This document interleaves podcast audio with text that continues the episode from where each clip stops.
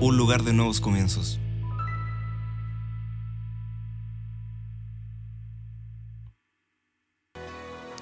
Bienvenidos una vez más a nuestra transmisión. Bienvenidos a Kairos Iglesia, un lugar de nuevos comienzos. Y hoy es un día maravilloso, hoy es un día espectacular. Hoy día también estamos celebrando el Día del Padre. Queremos saludar a todos aquellos que están conectados y especialmente saludar a todos los padres de Kairos Iglesia. Recibe un abrazo, recibe una bendición. Creo que somos privilegiados de poder eh, experimentar lo que experimenta nuestro Padre por cada uno de los hijos. Así que te bendecimos, bendecimos a todos los padres, cierto, de Kairos Iglesia, con la bendición eterna de nuestro Padre. Así que damos gracias porque hoy se está celebrando en Chile el Día del Padre. Así que recibe esta bendición de todos los que estamos acá, de todos aquellos que estamos, cierto, creyendo de que Dios está con nosotros. Y si Él está con nosotros, ¿quién contra nosotros? ¿Cómo estás en el día de hoy? Espero que estés con tu casa, estés eh, con tu familia, ahí reunidos, dando gracias al Señor por aquel papá que te correspondió, aquel papá que el Señor te asignó. Así que damos gracias al Señor porque Él nos dio la oportunidad, ¿cierto?, de tener padres que formaron nuestra vida, que trataron nuestra vida y también Dios nos dio el privilegio de ser padre. Así que recibe esta bendición. Queremos agradecer al Señor. Queremos decirles que llevamos ya mucho tiempo sin poder estar juntos. Eh, llevamos ya muchos días de poder estar en medio de esta crisis, en medio de esta pandemia. Y quiero declarar que no te acostumbres. Quiero declarar que te echamos de menos. Queremos decir que la iglesia fue diseñada, la iglesia fue creada para poder estar juntos en armonía. Así que no te acostumbres a estar en casa, no te, no te acostumbre a la comodidad. Creo que cada uno de nosotros, cierto, echa de menos el poder estar juntos, el poder estar aquí, cierto, en este lugar donde estamos transmitiendo en vivo y desatando esta palabra del Señor. Hoy día tengo una palabra para ti. Hoy día tengo una palabra que creo que te va a bendecir. Hoy día tengo una palabra que creo de que va a tocar tu vida, va a tocar tu corazón, porque el Padre es así. Pero antes de eso, eh, he aprendido la importancia de la declaración. Creo que cada uno de nosotros tiene que tener una declaración. La palabra en Proverbios 18, 21 dice que el poder de la vida y el poder de la muerte está en la lengua. Lo que nosotros declaramos es lo que comemos también como fruto. Por lo tanto, cuando tenemos una declaración de fe, hemos de vivir por fe. Cuando tenemos una declaración de fe, entonces la palabra dice que el justo por la fe vivirá. Y nosotros aquí en Kairos Iglesia, esta iglesia tiene una declaración de fe. Esta iglesia vive por fe. Esta iglesia sabe lo que es atravesar tormentas por medio de la fe. Así que ahora vamos a hacer nuestra declaración. Hoy más que nunca esta declaración se convierte, cierto, en, más que en una frase, se convierte en una declaración de guerra. De que a pesar de las cosas que estamos viendo, vamos a mirar al invisible, vamos a mirar a aquel Dios eterno. Así que quiero que me acompañes, quiero que estés conmigo, quiero que hasta ahora hagamos esta declaración. Vamos, di conmigo, fe, para ver lo invisible. Vamos, diga conmigo, fe, para creer lo increíble. Vamos, di conmigo, fe, para hacer lo imposible, porque para el que cree, solo para el que cree, todo le es posible.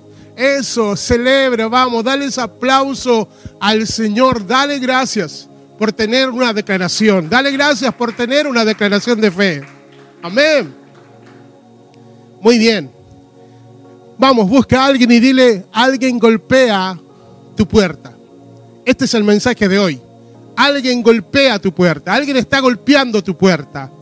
Hoy día estamos de una u otra manera disfrutando, cierto, de, de lo que podemos llamar una cierta normalidad. Hoy día estamos usando este medio de que lleguen alimentos, lleguen quizás medicamentos a nuestra casa y usamos el delivery. ¿Cuántos de nosotros no hemos llamado para no, a lo mejor en una noche pedir, no sé, lo que a ti te gusta, pizza, o quizás, no sé, pedir uh, unos ricos sushi, ¿no? Y todos estamos llamando de una otra manera y qué ricos cuando ya están golpeando, están tocando el timbre a tu puerta y está llegando tu pedido. O aquellos más tecnológicos, ¿no? Que cuando piden algo al extranjero y están eh, esperando aquel aparato tecnológico de última generación Y, está esa expectativa. Y qué bueno es cuando llegan a tu puerta y traen lo que tú has pedido, ¿no? Alguien está golpeando tu puerta. Quiero hablarte de, de un cofre de oro. Quiero hablarte de un, de un secreto de un cofre que estuvo en diversos lugares, estuvo en diversas casas. Este cofre de oro era de madera, ¿no? Y estaba, eh, estaba bañado por oro por dentro y oro por fuera. ¿A cuánto les gustaría tener este cofre de oro por dentro y oro por fuera? Estoy hablando de este cofre que se llamaba el Arca del Pacto, que se llamaba el Arca de la Alianza, que se llamaba también el Arca del Testimonio y también representaba para Israel, representaba la presencia. Este, este, este arca, cierto que fue creada antes que el tabernáculo.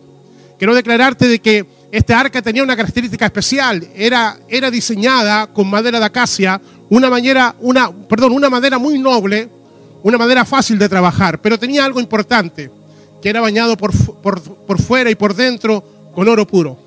Y dentro del arca habían tres elementos muy importantes para Israel que el Señor hizo, cierto, que se guardara dentro para testimonio de los hijos. Dice que guardaron la vara de Aarón, que reverdeció. Guardaron también las tablas de la ley y guardaron una porción de maná. Este era el cofre. Este era el cofre que tenía una importancia, este era el arca que tenía una importancia muy, muy, muy especial para el pueblo de Israel. Manifestaba la presencia de Dios y estuvo, estuvo en diferentes lugares después que, cierto, que esta generación sale del desierto y entra, cierto, a la tierra prometida. Vemos de que Josué, antes de conquistar, dice que cuando van a cruzar el Jordán, toman el arca. Los levitas la cargaban, cierto, los hombros. Y dice que cuando ellos entraron, se introdujeron, cierto, al río Jordán, dice que el río se detuvo, porque el arca del pacto representaba la presencia de Dios. Esto era realmente maravilloso, tenía un significado especial para el pueblo de Israel. Pero en los días de Elí, en el tiempo del profeta, del sacerdote Elí, los hijos de Elí se acostumbraron, se familiarizaron a este cofre, a esta presencia de Dios. Dice que los días de Elí fueron los días más oscuros de Israel. En los días de Elí, cierto, se dejó de adorar a Dios y, todo lo que estaba ocurriendo se convirtió en una religiosidad. Los hijos de Elí eran perversos, hacían lo malo delante del Señor. Y el arca del pacto estaba en el templo, pero ellos no la valorizaron. Dice que a tal punto era el pecado de los hijos de Elí que ellos no conocieron al Señor. Y dice que en ese momento el arca es traspasada a los filisteos. Los hijos de Elí mueren. Llega la noticia, cierto, al sacerdote Elí que los hijos han muerto y que el arca del pacto fue traspasada, cierto, a los filisteos. Imagínese usted, para el pueblo de Israel, algo tan valioso, con tanto valor, estaba en las manos de los enemigos.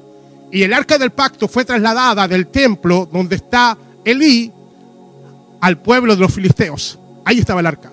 El arca fue trasladada. Dice que en ese minuto una de las nueras del profeta Elí está en trabajos de parto, está en dolores de parto. Y dice que a causa de la circunstancia le llamó a su hijo Icabod, sin gloria, traspasada la gloria. Hoy día se habla de que en esta crisis, se habla que en esta circunstancia, quizás muchos hijos van a ser puestos el nombre COVID-19. Espero que no. Pero en esa circunstancia había una mujer que le estaba colocando, no COVID-19, le estaba colocando Icabod, sin gloria. Porque se estaba perdiendo lo más valioso, se estaba perdiendo la presencia que el Señor tenía en esa arca del testimonio, en el arca de la presencia. Esto está, si usted lo puede buscar en 1 de Samuel, capítulo 6, está toda la historia que yo te estoy relatando. Dice que los filisteos solamente pudieron tener el arca por siete meses. Porque en esos siete meses para los filisteos el arca no fue bendición. En esos siete meses para los filisteos, para los filisteos, esos siete meses fueron de dolor, fueron de angustia, fueron de enfermedad. Dice que el arca les trajo una maldición a los enemigos del Señor. Ellos deciden devolver el arca nuevamente al pueblo de Israel. Y dice que lo preparan, dice que ponen bueyes y carros nuevos para poder devolver el arca que había causado muerte, que había causado terror. El arca nuevamente se va trasladando a otro lugar. Y llegó a una ciudad llamada Bexemex. Usted lo puede buscar en primera de Samuel capítulo 6.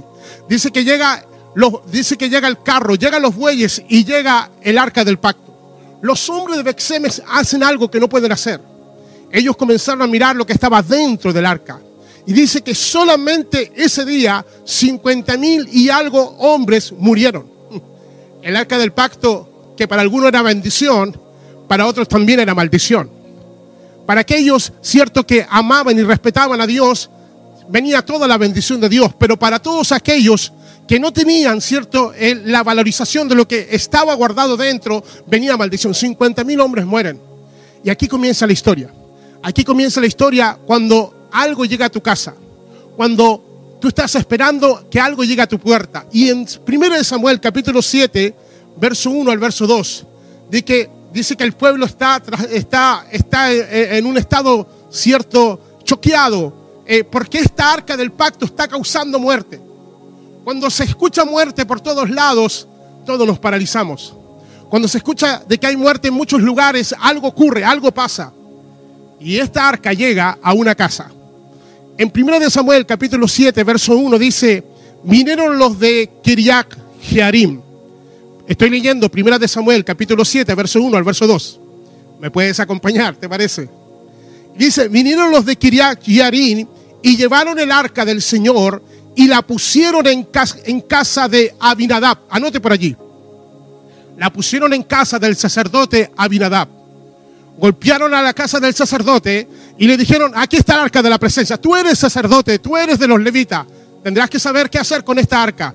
Eh, los filisteos eh, la tuvieron siete meses, les causó muerte, tumores, y los de la ciudad de Bexeba acaban de morir 50 mil hombres. Yo no sé cuál es tu reacción cuando dejan a, la puerta de tu casa un cofre que causa muerte. Y dice que el sacerdote Abinadab recibió el arca del pacto. Dice que la casa de Abinadab estaba situada en el collado y santificaron a Eleazar, lo asignaron su hijo para que guardara el arca. Esta era una familia sacerdotal. Esta era una familia ministerial. Dice que Eleazar, el hijo mayor, el primogénito, iba a ser asignado para poder guardar el arca del Señor. Recuerden que el arca del Señor simbolizaba presencia. Recuerden que el pueblo del Señor salía con el arca y ellos tenían victoria. Pero cada vez que ellos se soltaron de la mano del Señor, muchas veces la presencia del pueblo se alejó. Se alejó del pueblo del Señor. Y dice que Eleazar, su hijo, era aquel que iba a guardar el arca del Señor. Verso 2. Vamos, acompáñame. Desde el día que llegó el arca de Kiriat Yarim, pasaron muchos días. Mire, aquí la palabra nos habla y nos dice que en la casa de Abinadab, en la casa de Abinadab, pasaron muchos días. Y nos dice que en la casa de Abinadab pasaron muchos días, pasaron 20 años.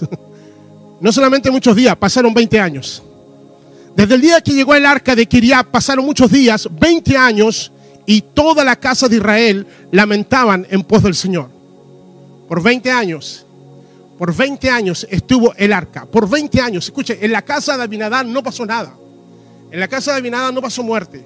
En la casa de Abinadab no ocurrió nada. Solamente el pueblo de Israel hizo una sola cosa en esos 20 años. En esos 20 años, el pueblo solamente se quejó. El pueblo en esos 20 años solamente se lamentó. Y no ocurrió nada. No pasó nada. Escuche bien, el arca, el arca era solamente decorativa, no ocurría nada, no pasaba nada. No tenía el poder que tenía para poder, cierto, estar enfrentando a los ejércitos enemigos. Esta arca fue una, un, un mueble más en la casa de Abinadab. Pasaron muchos días, dice la palabra, y por 20 años el pueblo de Israel solamente se lamentó. El pueblo de Israel solamente se quejó delante del Señor. Y en esos 20 años, estando en la casa de Abinadab, vuelvo a insistir, no ocurrió nada.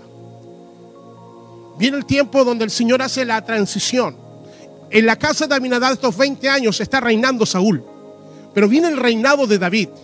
Y David sabía que tenía que gobernar con presencia de Dios. Porque si hay algo que tú y yo tenemos que saber, es que necesitamos la presencia de Dios. Es que si hay algo que tú y yo tenemos que saber que toda nuestra vida gira de acuerdo al propósito y al plan de Dios y necesitamos tener presencia de Dios. Necesitamos tener la, la presencia de su Espíritu Santo, la presencia de su palabra en nosotros. Y dice que David, lo que él desea es llevar el arca a su casa, llevar, el arca al palacio. Y empieza a averiguar dónde había estado este último tiempo, porque Saúl nunca se había recordado del arca.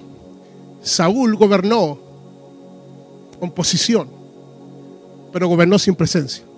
En la casa de Saúl, el gobierno de Saúl nunca le interesó la presencia.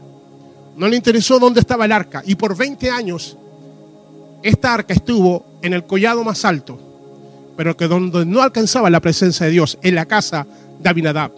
Escuche, Abinadab no solamente tenía a Eleazar, Abinadab tenía dos hijos más, que era Usa, que significa fuerza, y tenía Agio, que significaba amigable. Estos niños seguros habían pasado 20 años, seguros que se habían familiarizado tanto con el arca. Eleazar, el primogénito, estaba a cargo del arca, pero solamente Usa y Agio tenían acceso a esa arca de la presencia. Seguro que los chicos habían crecido, 20 años. Quizás los chicos habían sido niños, habían sido adolescentes y hasta habían jugado alrededor del arca. Ellos estaban muy familiarizados, sabían de que ese cofre no hacía nada. Sabían que ese cofre solamente era historia.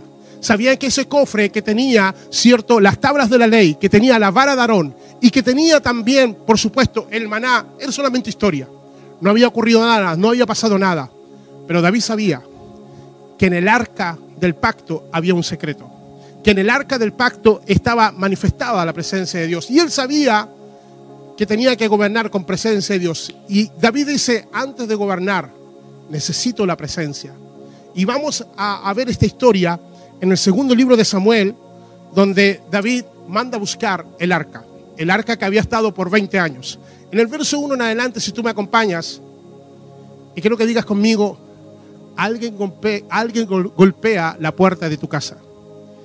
Alguien está golpeando para poder dejarte algo en la casa. Y dice, y David volvió a reunir todos los escogidos de Israel, 30 mil. Wow. Reunió 30 mil personas para un evento extraordinario. David reúne 30 mil personas para poder dar la bienvenida al arca de la presencia del Señor. Imagínense el gentío, imagínense el holgorio, imagínense el corazón de David. David, antes de gobernar, quiere la presencia. Antes de gobernar, David quiere ser gobernado. Quiero declarar que para que nosotros podamos gobernar aquí en la tierra, necesitamos ser gobernados por el reino de Dios. Necesitamos ser gobernados por el Espíritu de Dios. Y eso es lo que quiere David. Y dice en el verso, en el verso 1, y David volvió a reunir a todos los escogidos de Israel, 30 mil. Verso 2. Y se levantó David y partió de Baala de Judá con todo el pueblo que tenía consigo para hacer pasar de allí el arca de Dios, sobre la cual era invocado el nombre del Señor de los ejércitos que mora entre los querubines. Verso 3. Pusieron el arca de Dios sobre un carro nuevo y lo llevaron de la casa de Abinadab y que estaba en el collado y Usa y Agio, fuerza humana y amigable, hijos de Abinadab, guiaban el carro nuevo. Si usted lee 1 de Samuel capítulo 6, usted se va a dar cuenta que los filisteos hicieron lo mismo. Se va a dar cuenta que los filisteos toman un carro nuevo, toman bueyes y están devolviendo el arca a Israel. Algo pasa con David, como que David tiene cierto, en un momento determinado le da Alzheimer, no sé, pero David pierde, cierto, la capacidad de poder discernir cómo se trasladaba el arca. El arca lo trasladaba a los levitas.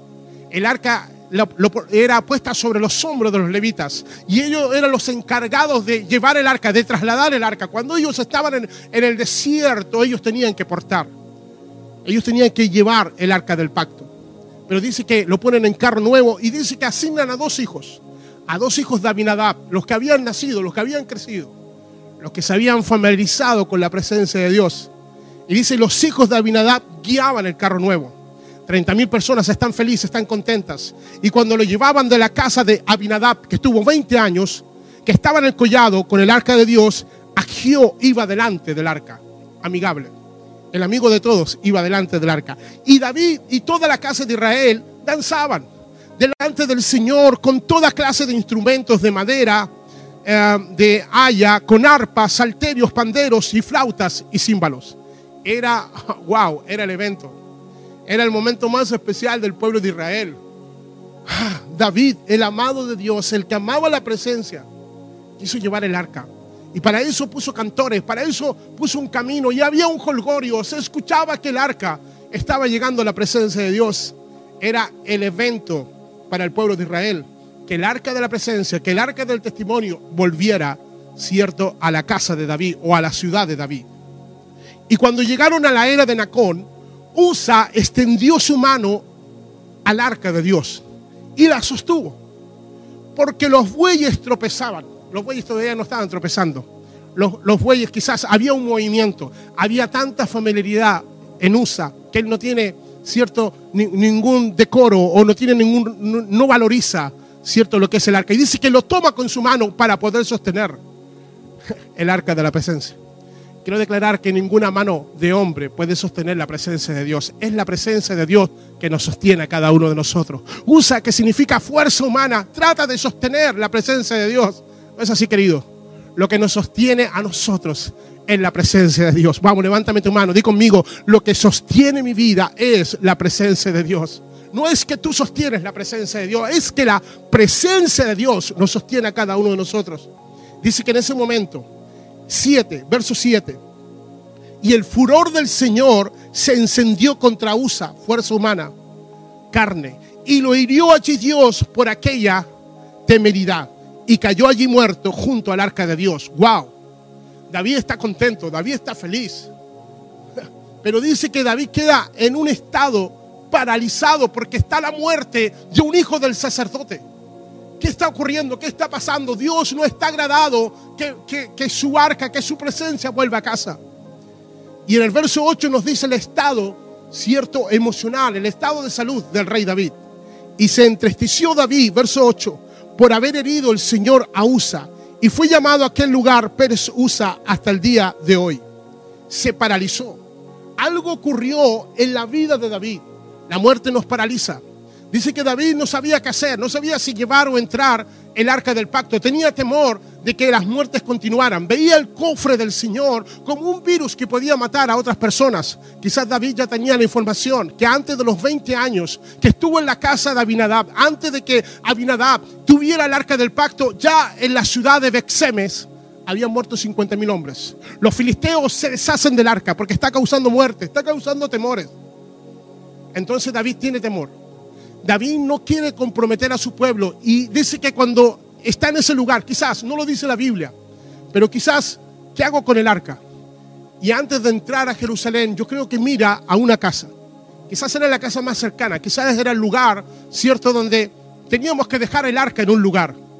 Y dice que en el verso 9, y temiendo David al Señor aquel día, dijo, ¿cómo ha de venir a mí el arca del Señor? Y en el 10 dice, de modo que David no quiso traer para sí el arca del Señor a la ciudad de David y la hizo llevar David a la casa de Obed Edom, Geteo. 30 mil personas están en ese lugar. Imagínense, corran la imaginación. 30 mil personas están, están felices, están contentas. Y en un momento de- determinado, enmudeció todo el lugar. En un momento determinado, aquello, lo que era fiesta, se transformó en un funeral. Los sonidos empezaron a callarse. David no sabe qué hacer. Está, está con la comitiva real, está con la comitiva presidencial. Y solamente puede decir, bueno, pongamos pausa veamos qué podemos hacer. Y lo único que se puede ver, cierto, es que donde cae, cae USA y a unos cuantos metros, quizás, está la casa de Obed Edom. David dice, ok, lleven el arca a la casa que está en ese lugar. Va la comitiva real. Golpean la casa de Obed Edom. Alguien golpea tu casa. Y le ponen un cofre a las puertas de la casa de Obed. Obed, yo creo que escucha y dice, bueno, le traemos este cofre, le traemos este encargo del rey David, toda la comitiva. Imagínense, llega toda la comitiva, se baja, cierto, del carruaje real y le dejan el arca y lo único que le dicen, el rey te manda guardar esto. El rey quiere que guardes esto. Lo único nomás, el único detalle, que este último tiempo el arca ha matado a algunas personas. Yo me pongo en el lugar de Obed. Obed significa siervo, dispuesto. Obed significa uno que está sirviendo. Yo creo que había muchos interrogantes en, la mente y había muchos interrogantes en el corazón de Obed. ¿Qué haces tú cuando en tu puerta te colocan un cofre? ¿Qué haces tú cuando te colocan en tu casa algo que tú no esperabas? Cuando nosotros esperamos algo, obviamente hay mucha expectativa, pero ¿qué pasa cuando te ponen en la puerta de tu casa algo que tú nunca habías estado esperando? Dice que lo primero que hace cierto Obed es recibir el arca. Y sabes que una de las cosas importantes es que yo creo que Obed obedece, porque es un siervo que está dispuesto a servir. él por su naturaleza, de su nombre, yo creo que lo primero que hace es obedecer al rey. ¿No lo harías tú si, si viene una comitiva presidencial y te están enviando un, un paquete, te están enviando algo, ¿cierto?, de la presidencia, de la casa de, de Chile, de la casa presidencial, de la casa de la moneda, y te ponen algo, ¿cierto?, en tu puerta, ¿acaso no la recibirías? Eso es lo que hace Obed. Obed primeramente obedece. Un siervo que está dispuesto a obedecer. Creo que en ese momento algo tiene que hacer. Obed tiene que descubrir es lo que está dentro de aquella arca. Yo creo que todos nosotros somos algo de curiosos, ¿sí o no? Todos nosotros queremos saber qué está ocurriendo, qué está pasando. Yo creo que él, él entra, ¿cierto?, a su computador personal y busca en Google casa, ah, casa de Israel, arca del pacto. Creo que Google en ese tiempo le dice, bueno, ha matado a miles de personas, ha matado a los enemigos del Señor y este último tiempo estuvo 20 años en la casa de Abinadab. Pero hay algo que descubre Obed. Y espero que usted pueda descubrir cuando llega algo a tu casa y cuando aquello que Dios está colocando empieza a transformar toda tu vida y todo tu entorno. Él empieza a descubrir que habían tres cosas en el arca del pacto. Habían tres cosas que en la casa de Abinadá no descubrieron. Lo primero que ve, cierto, Obed, cierto, es que en el arca del pacto estaba la vara. Estaba la vara de Aarón. Creo que, que viene toda la información a la vida y esa vara de Aarón está representando autoridad. Una de las cosas que Obed está descubriendo es que se tiene que sujetar a una autoridad. Lo primero que él hace, cierto, es saber que el rey le ha mandado ese cofre, ese cofre que él no conoce. Ni siquiera Obed era judío para poder saber todo lo que representaba el arca del pacto. Entonces simplemente ve que hay una vara, que es la vara de Aarón, y empieza a investigar qué ocurrió con la vara de Aarón. ¿Se recuerdan ustedes que cuando Moisés y Aarón dice que se presentan ante el pueblo de Israel y le dicen, el Señor, ¿cierto?, nos, ha encomendado presentarnos ante Faraón para poder representar al pueblo y dejar libre al pueblo para que me haga fiesta en el desierto. Los ancianos en ese momento comenzaron a decir, bueno, ¿y quiénes son ustedes? Los ancianos comenzaron a decir, ¿y por qué ustedes tienen que presidir? ¿Y por qué Aarón? ¿No? Entonces Moisés, el Señor le habla y dice, di a los hijos de Israel que cada uno de ellos tome una vara, una vara por tribu. Aarón, y dice, toma la vara de Aarón, y, él representa la tribu de Leví. Dice que pusieron las 12 varas. Y dice que al otro día pasaron 24 horas. Y la vara, cierto, que iba a reverdecer en la, en la que iba a presidir. Dice que volvieron al otro día y la vara de Aarón, escucha bien, todas las varas, las 12 varas de las 12 tribus estaban ahí. Pero la vara de Aarón reverdeció, dio vástagos, dio brotes y dio almendro. ¡Wow! ¡Qué tremendo! Qué tremendo es poder saber cómo tú te puedes, cierto, obedecer y sujetar a una autoridad. Obed está descubriendo de que él tiene que someterse, sujetar. Y para que la presencia de Dios sea activada en nosotros, Dios colocará en nuestra vida varas. Dios colocará en nuestra vida una vara de autoridad. Y en esa vara tendrás que ver los brotes. Y en esa vara tendrás que ver, cierto, los vástagos. Tendrás que ver sus hijos, tendrás que ver su familia y tendrás que ver los frutos. Eso es lo que estaba viendo Obed. Y algo empezó a pasar en la casa. Yo creo que la mujer le pregunta, bueno, ¿y qué es esto? ¿Qué, vamos a hacer con esto? Bueno, yo creo que eh, hay que llevar al, garaje. No, no, no, no. Ellos descubrieron, ellos comenzaron a darle, la familia comenzó a darle el lugar más importante. El lugar más importante. Sacaron el televisor, sacaron el lugar de los juegos, sacaron el lugar donde estaba el PlayStation, sacaron el lugar donde quizás la familia se reunía y le dieron, cierto, al arca. Le dieron a ese cofre el lugar más importante. Y por sobre todas las sobre todas las cosas, comenzaron a ver que esa vara representaba autoridad. La casa comenzó a estar bajo autoridad. ¿Sabe cuándo viene tu bendición? Cuando tú como hombre, cuando tú como mujer, cuando tu casa y tu familia se ponen bajo autoridad. Cuando reconocemos la autoridad sobre un hombre de Dios. Cuando reconocemos, ¿sabes cuándo se deja de usar la vara? ¿Sabes cuándo un, un verdadero pastor deja de usar la vara? O perdón, cuándo tiene que usar la vara, mejor dicho. Un verdadero pastor tiene que comenzar a usar la vara cuando las ovejas dejan de escuchar la voz de su pastor. Los pastores están para poder pastorear, los pastores estamos para poder apacentar, Pero en un momento determinado dice que las ovejas escuchan la voz de su pastor. Cuando tú dejas de escuchar la voz de tu pastor, entonces tiene que venir la corrección, tiene que venir una vara. Pero si tú escuchas la voz del pastor, no necesitas vara.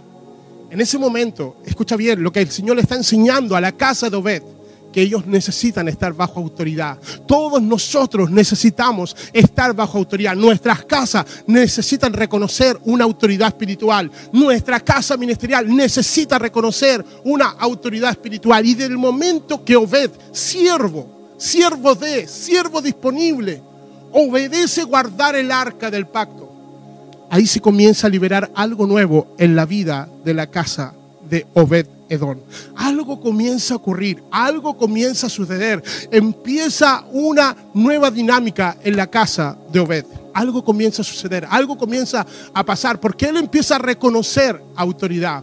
Por eso nosotros es tan importante reconocer autoridad. Escucha, una de las cosas importantes es que no solamente Obed está viendo que está la vara de Aarón, sino que también están las tablas de la ley. Dice que ellos guardaron las tablas de la ley, la forma de cómo nosotros tenemos que vivir. Recuerden ustedes que los mandamientos están vigentes hasta el día de hoy. Los primeros cuatro tienen que ver con nuestra relación con Dios. Los primeros cuatro tienen que ver con una relación con nuestro Dios y cómo nos vamos a comportar y cómo vamos a vivir. Pero los seis restantes tienen que ver cómo tú te vas a relacionar con los otros. Por lo tanto, el decálogo de Dios la ley de Dios que tiene que normalizar nuestra vida, nuestra verdadera normalidad para poder vivir, es reconocer los mandamientos de Dios. Los mandamientos de Dios es cómo tú te tienes que relacionar con Dios. Y ellos empezaron a descubrir, cierto, los diez mandamientos. Ellos empezaron en la casa a tener una nueva dinámica, amar a Dios por sobre todas las cosas y amar al prójimo. En su casa comenzó a tener una nueva, un tipo nuevo de relacionamiento. Algo está descubriendo. En esos 90 días, esa casa comienza a ser transformada. Y dice, y dice que también estaba el maná el maná que en medio del desierto cae y es la provisión de Dios. El maná de Dios que hace cierto que ellos son alimentados, que representa a Cristo mismo, cierto que Él es el pan que vino del cielo. Y en el verso 10 dice, de eh, segundo de Samuel 6, verso 10 estamos. De modo que David no quiso traer para sí el arca del Señor a la ciudad de David y lo hizo llevar David a la casa de Obed Edom, Geteo y estuvo el arca del Señor en casa de Obed Edom, Geteo, tres meses, 90 días. Y bendijo el Señor a Obed Edom y a toda su casa. Wow.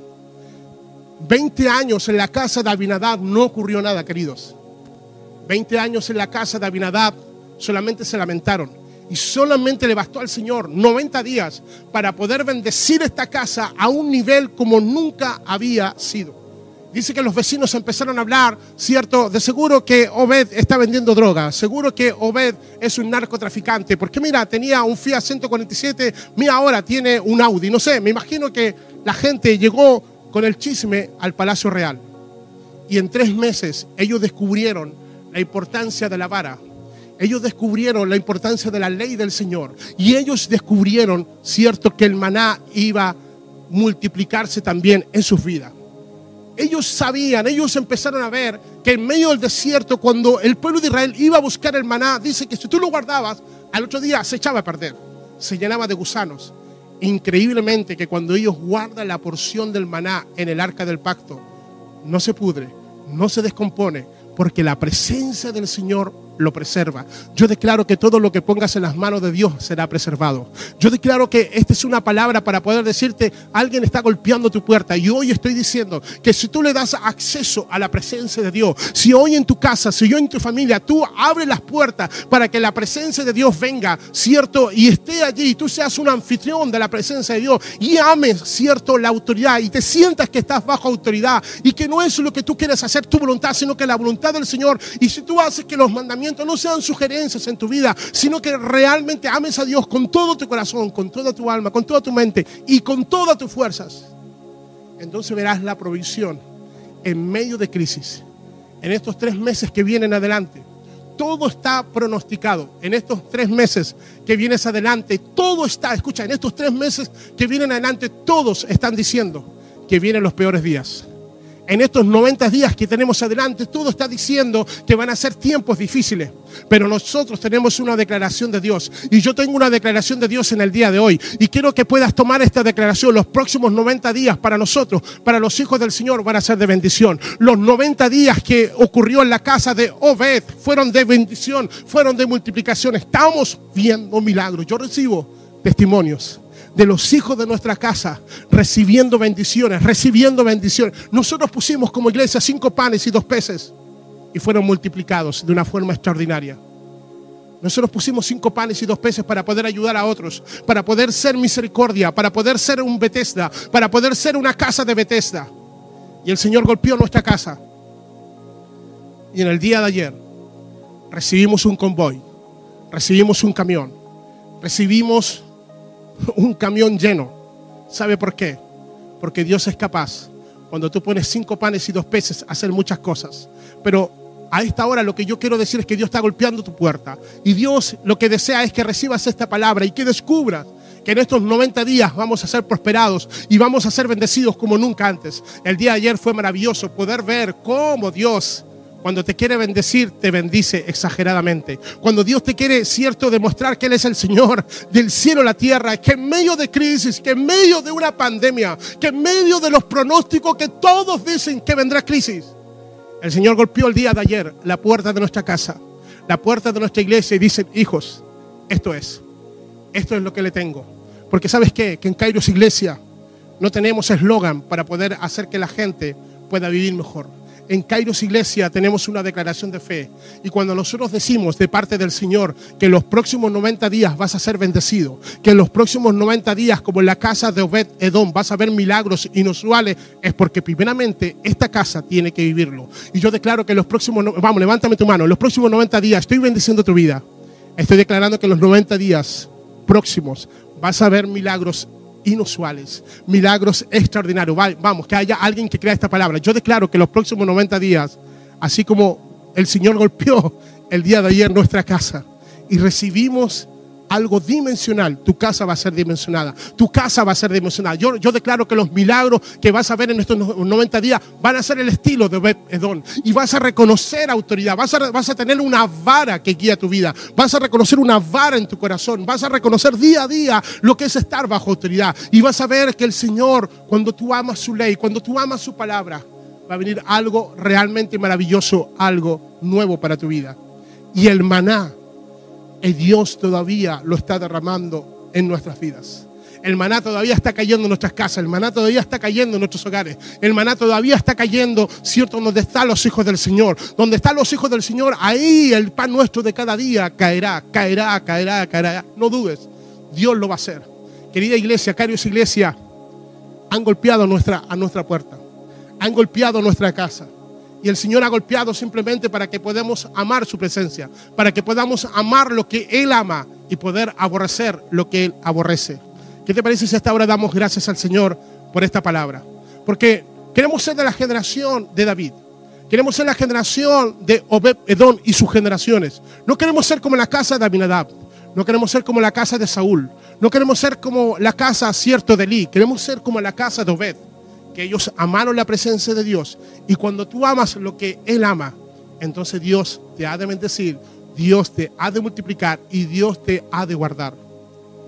En todos los otros lugares, en todas las otras casas, el arca del testimonio ocasionó muerte.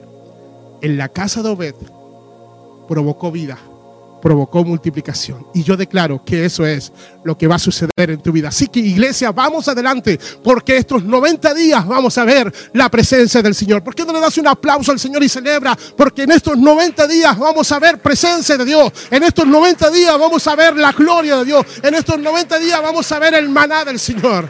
Padre, te damos gracias. Padre, te bendecimos porque tú has golpeado la puerta de nuestra casa y has traído bendición que sobreabunda. Padre, sé, sé, Señor, que lo que tú hiciste el día de ayer, al ver, Señor, esta bendición que llegó a nuestra casa ministerial, al ver este camión repleto, Dios, desde otro continente, Dios, simplemente tú nos estabas demostrando, yo estoy con ustedes.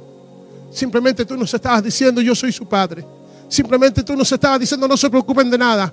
Aun cuando afuera en 90 días digan que viene lo peor En 90 días ustedes van a ver lo mejor. Padre, gracias porque podemos vivir confiados.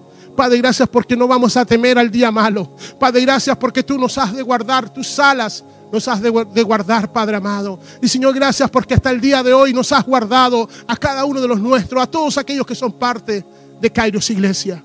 Y aún aquellos padres que tú has tenido que sanar, has hecho milagro. Pero Padre, te damos gracias porque has golpeado la puerta de nuestra casa y hemos visto tu misericordia y hemos visto, Señor, tu bendición. Padre, te agradecemos por todo. En el nombre de tu Hijo amado, Jesús.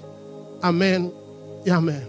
Amén. Vamos, dale nuevamente ese aplauso al Señor porque Él es bueno. Dale, da- dale palmas, dale, dale gracias al Señor porque Él es misericordioso.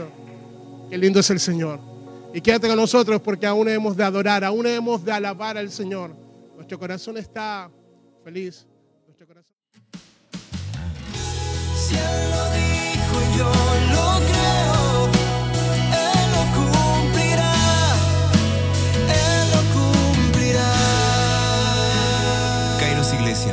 Un lugar de nuevos comienzos.